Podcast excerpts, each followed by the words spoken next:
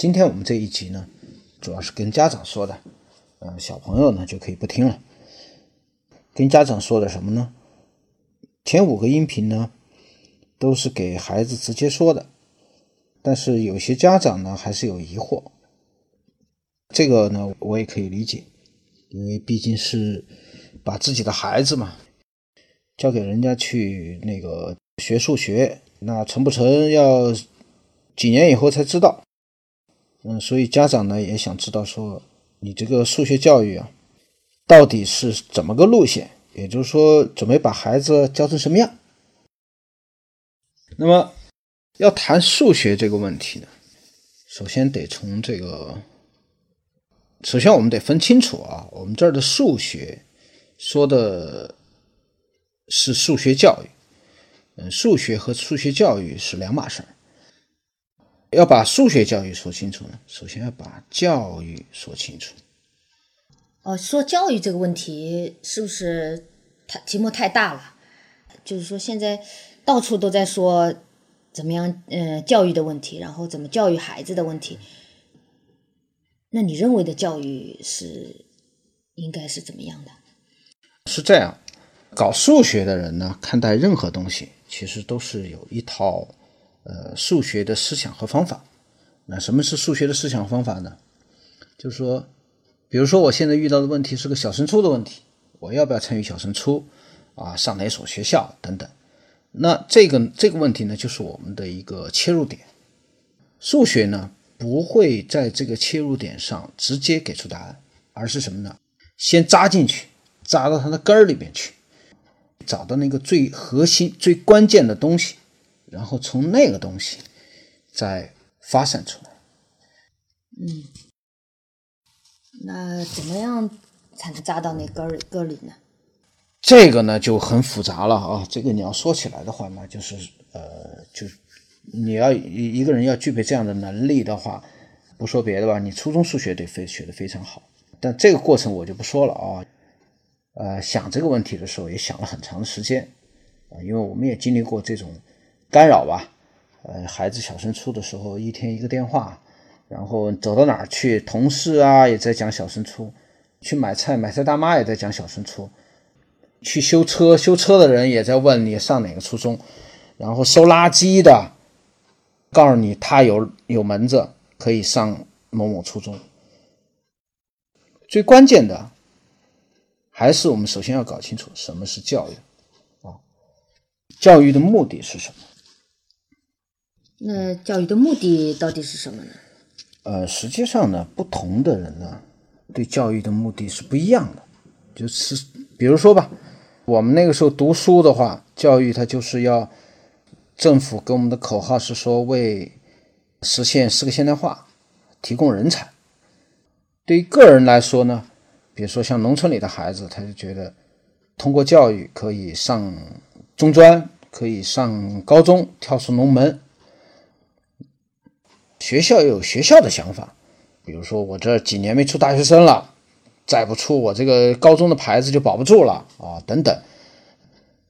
其实要说到这儿的话，就是把教育就已经搞得太复杂了，嗯，是吧？嗯你你看我们这儿刚才涉及到哪些啊？有政府，有呃学校，有老师，有同学，有家长。在这个系统里边呢，每个人对教育的要求都是不一样的。呃，你要把这些问题全部都说清楚，那可能一本书也写不完。但是对我们来说呢，就是实际上我们要考虑的问题其实就很简单了，就是数学经常经常这么干，碰到这种问题的话，就先把问题简化。政府培不培养人才？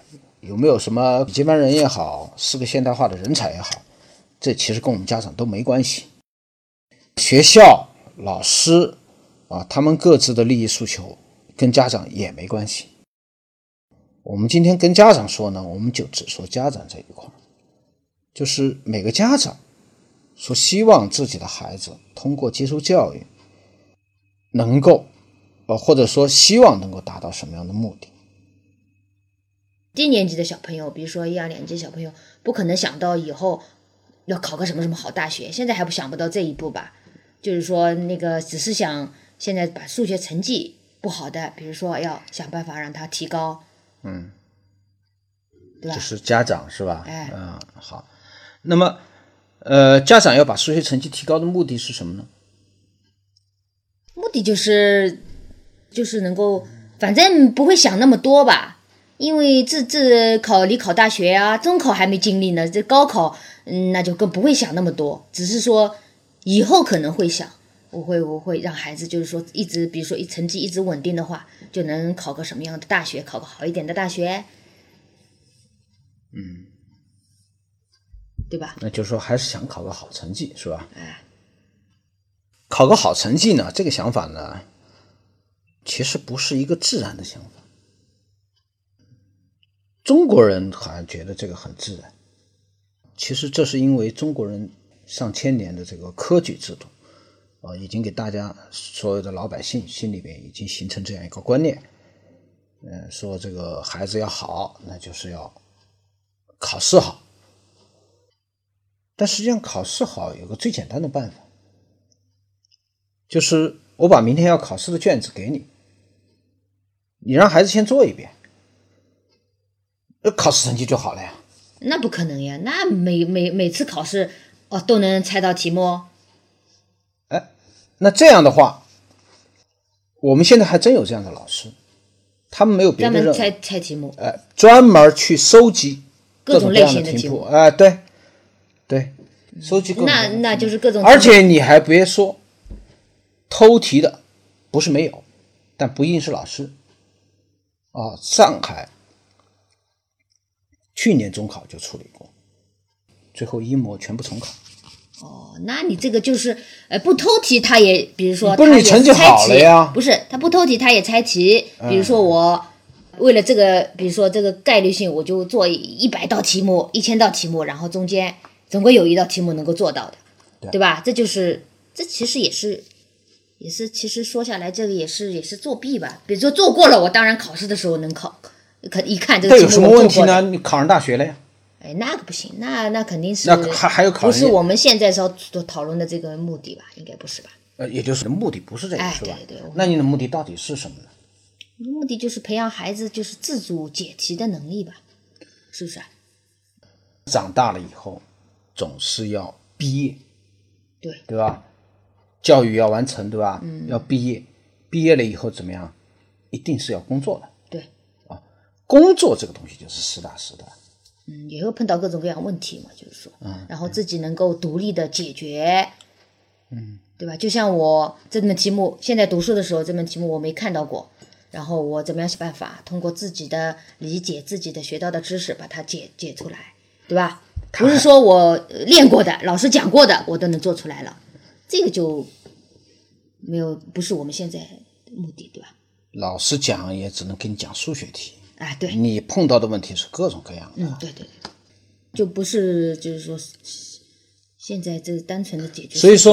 你说了半天，实际上你真正的目的还是什么？还是要小孩子能够，嗯，应付工作，满足社会的需要，对吧？呃，能够解决工作当中的问题，能够为社会创造财富，同时呢，又能够满足自己的需要，对吧？对买房啊，娶老婆啊，这都是要花钱，对吧？花钱，钱从哪儿来呢？钱要从承担社会责任，承担社会工作，要赚钱才能够花钱。所以，教育呢，实际上说到这儿呢，它的目的对家长来说，他的目的就很清楚了。嗯，不是什么成绩好，也不是什么考大学，而是要什么呢？而是要能够满足社会的需要，满足自己的需要啊，他具备这样的能力。对，应应该是这样，独立自主的能力吧，应该是，嗯，对。对吧？因为现代社会就是讲独立自主了。嗯你要是在封建社会，你去锄个地，那无所谓，你学不学都没关系，没有接受教育，文盲照样可以锄地。但是现在什么工作都比单纯的锄地要复杂了。你就算是在农村里边，也不是锄地那么简单了。你可能要操作收割机械，要去了解市场，对吧？去做出决策，今年种什么，对吧？嗯，好不好卖，什么价格，对吧？嗯，这样的问题都很多。所以这个呢，就现代社会呢，呃，越来越复杂，对人的需求，对人的要求也就越来越高。而这个越来越高的要求呢，是不去接受教育，做一个文盲所应付不下来的。啊，教育我们已经说差不多了啊，大家比较清楚了。我说说应试吧。啊，行。那我们现在所说的应试啊，其实不是今天才有的，嗯，早就有了啊。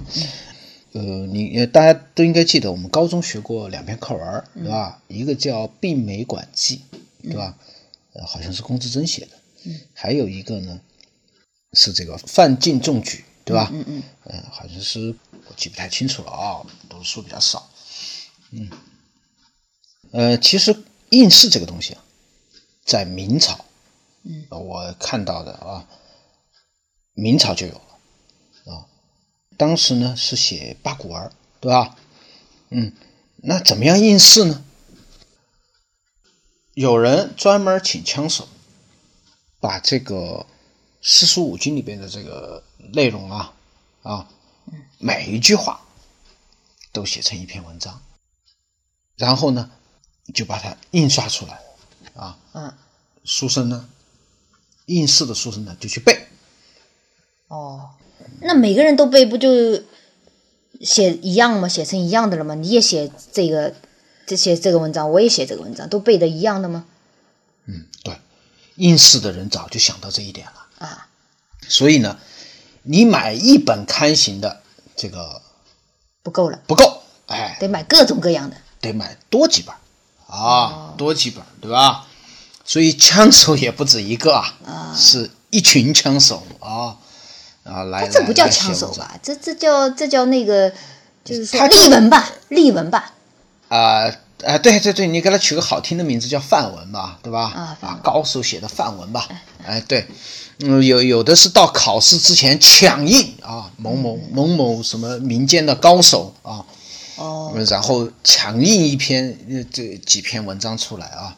嗯，然后考试的时候就去背啊。嗯嗯，那个时候有钱人家都是花银子去干这个事情啊。嗯嗯，所以考得好不好，嗯，也就是你这个习题集买的好不好啊？啊，对。好，你请的枪手啊，请请的这个做范文的这个人啊，水平怎么样，对吧？嗯嗯嗯。哎，嗯，当然这个做范文的，一般都是一些落魄的书生啊。哦。呃，一般都是一些落魄的。年纪大了也考，也不想考了，就在那专门写文章。呃，也也许考上了。但是没有没事儿干，哦，考考上了，他不就可以做官了嘛？怎么没事干呢？啊，对，啊，实际上明朝啊末年还有清朝，清朝的末年啊，呃，都发生过这样的事情。嗯，就是说，一方面朝廷的官员不够用，嗯啊，一方面呢，那个招进来的就是考通过考试的这些举人啊，嗯。到了县官任上的时候，嗯干不了活干不了事儿，处理不了政务啊。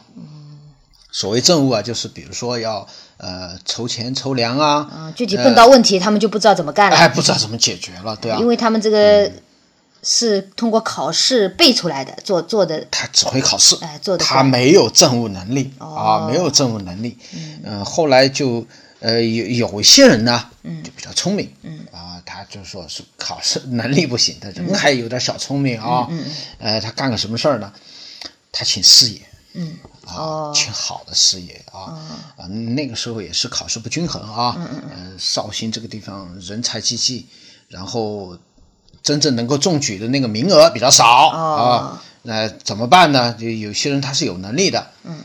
他就去做师爷。做师爷，哎。哦，所以绍绍兴师爷很有名的嘛。哎，绍兴师爷很有名。嗯哎，而且到最后，甚至师爷拉帮结派啊，嗯嗯上面当官的他们就去玩了，就是人浮于事，然后该怎么玩怎么玩，下面的事情公文来往，全部都是师爷把这个下面的政务搞定了啊。嗯嗯，当然，嗯，后来啊，清朝末年还有一个，就是捐官儿嗯啊，就所谓捐官儿就什么呢？嗯，有些事业能力很强，嗯，对吧？能力很强，他已经有政务的历练，嗯，他是能干活的，嗯，但是呢，他考试不行，嗯，考试不行啊，家里背不出来，哎，背不出，或者不愿意背吧，不不愿意背。哎，有有有人就是这样的，有些人你有些人钻到这个应试里边，他很呃这个如鱼得水，很很厉害，嗯，呃，人家背不下来的，他都背得下来，嗯，哎，但有些人呢，就是干活很行，人很聪明，嗯，但不愿意背，就不喜欢背啊，不愿意背，当然你你说他背功不行也也可以，也可以，嗯对吧？呃，他反而不愿意去干这种事儿，嗯嗯。啊当然也有那种又能够背，又能够政务能力又很强的啊，对啊。但这个是天天才啊，很少这个很少很少很少。极少极少，凤毛麟角。啊。呃，那这部分事业他有了政务历练以后，他又有了钱以后怎么办呢？他就捐官儿，花钱买个官儿啊。哦所以官员不够用，招进来的人又不行，放在边上闲置在边上啊，说是候补，可能一辈子都候补不到他那儿去啊，呃，可能也就当一个翰翰林啊什么的，甚至连翰林都当不住，就整天在京城打秋风啊，呃，穷困潦倒。这个官缺怎么办呢？就让这些人来捐官啊。所以你不要觉得说我们现在看说只要是捐官就是这个人不行啊什么的，这个不一定啊。你刚才说的都是古代的事情，那现现在的学校里面都在搞应试，那作为家长应该怎么办呢？啊其实你这个是被误导了啊，呃，学校啊是有教育责任的啊，嗯嗯他是拿了纳税人的钱，对吧？呃，政府也管着他，是要培养我们的下一代，所以不可否认啊，呃，学校里边存在着应试的现象啊，呃，比如说在某个阶段吧，考试的前一周、一个月啊，嗯，中考前的一年、半年，或者是高考前的一年啊，嗯，但这个是有应试的倾向，对吧？嗯，哎，呃，刷题啊什么的，这是有的，或者说有个别的老师嗯。倾向于应试啊，但是你要说学校里边都在搞应试，一直都在搞应试，所有的人都在搞应试，这个不对的啊。嗯。嗯，他们还是要完成，呃，就是呃，要要承承担起了教育的责任，对吧？嗯呃，这是学校啊，但是校外纯粹的搞应试了。啊、他完全可以，没有人管他，对吧？你把孩子送进去，对吧？肯定是想得到一个好的分数了，啊你是有结果了，肯定要有一个结果了。即使你不这样想，嗯他也会引导你这么去想。嗯，对，啊，当然不管他怎么说吧，啊，他没有承担这个教育责任，嗯对，哎，他可以纯粹的搞应试，这个对他们来说其实也很简单，对吧？嗯嗯，我把明天期末考试题，对吧？就是我们刚才说的这个应试的极端情况啊，对吧？当然平时我我我我也教你点题，对吧？嗯、题给你写了，然后你就记，对吧？嗯嗯嗯，考试之前，对吧？我把知道的题告诉给你，你的孩子做一下。其实对孩子来说啊，特别是低年级的孩子来说，到校外去接受这种应试训练啊，应试啊，嗯，其实反而很轻松啊，因为所有的问题啊，知识点不多嘛，他，对吧？嗯他就反复做几道题目，反复做，对也没多少题目嘛。哎，也没多少题目，知识点不多，变化也不多，对吧？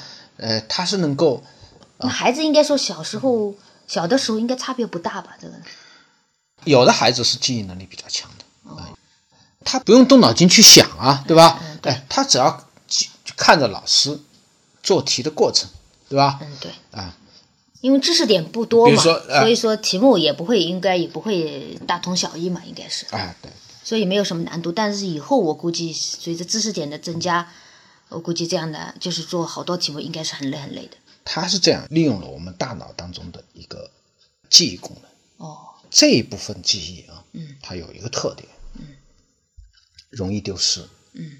啊，然后呢，嗯、还有一个呢，由于他没有搞清楚这个解题的内部过程是什么，所以他的记忆的量是非常大的，嗯。啊，记忆的量很大，而且所有的这些东西都没有以一种结构的方式存储在大脑里边，嗯。啊，呃，我们想象是比较简单啊。有的人说，呃，你考试的时候，我们把所有的记忆就像一张表一样列在这个呃大脑里边，对吧？啊，就呃形成一个数据库，对吧？啊，需要的时候搜索一下那个关键字啊，这个这个题的解法就出来了，对吧？嗯。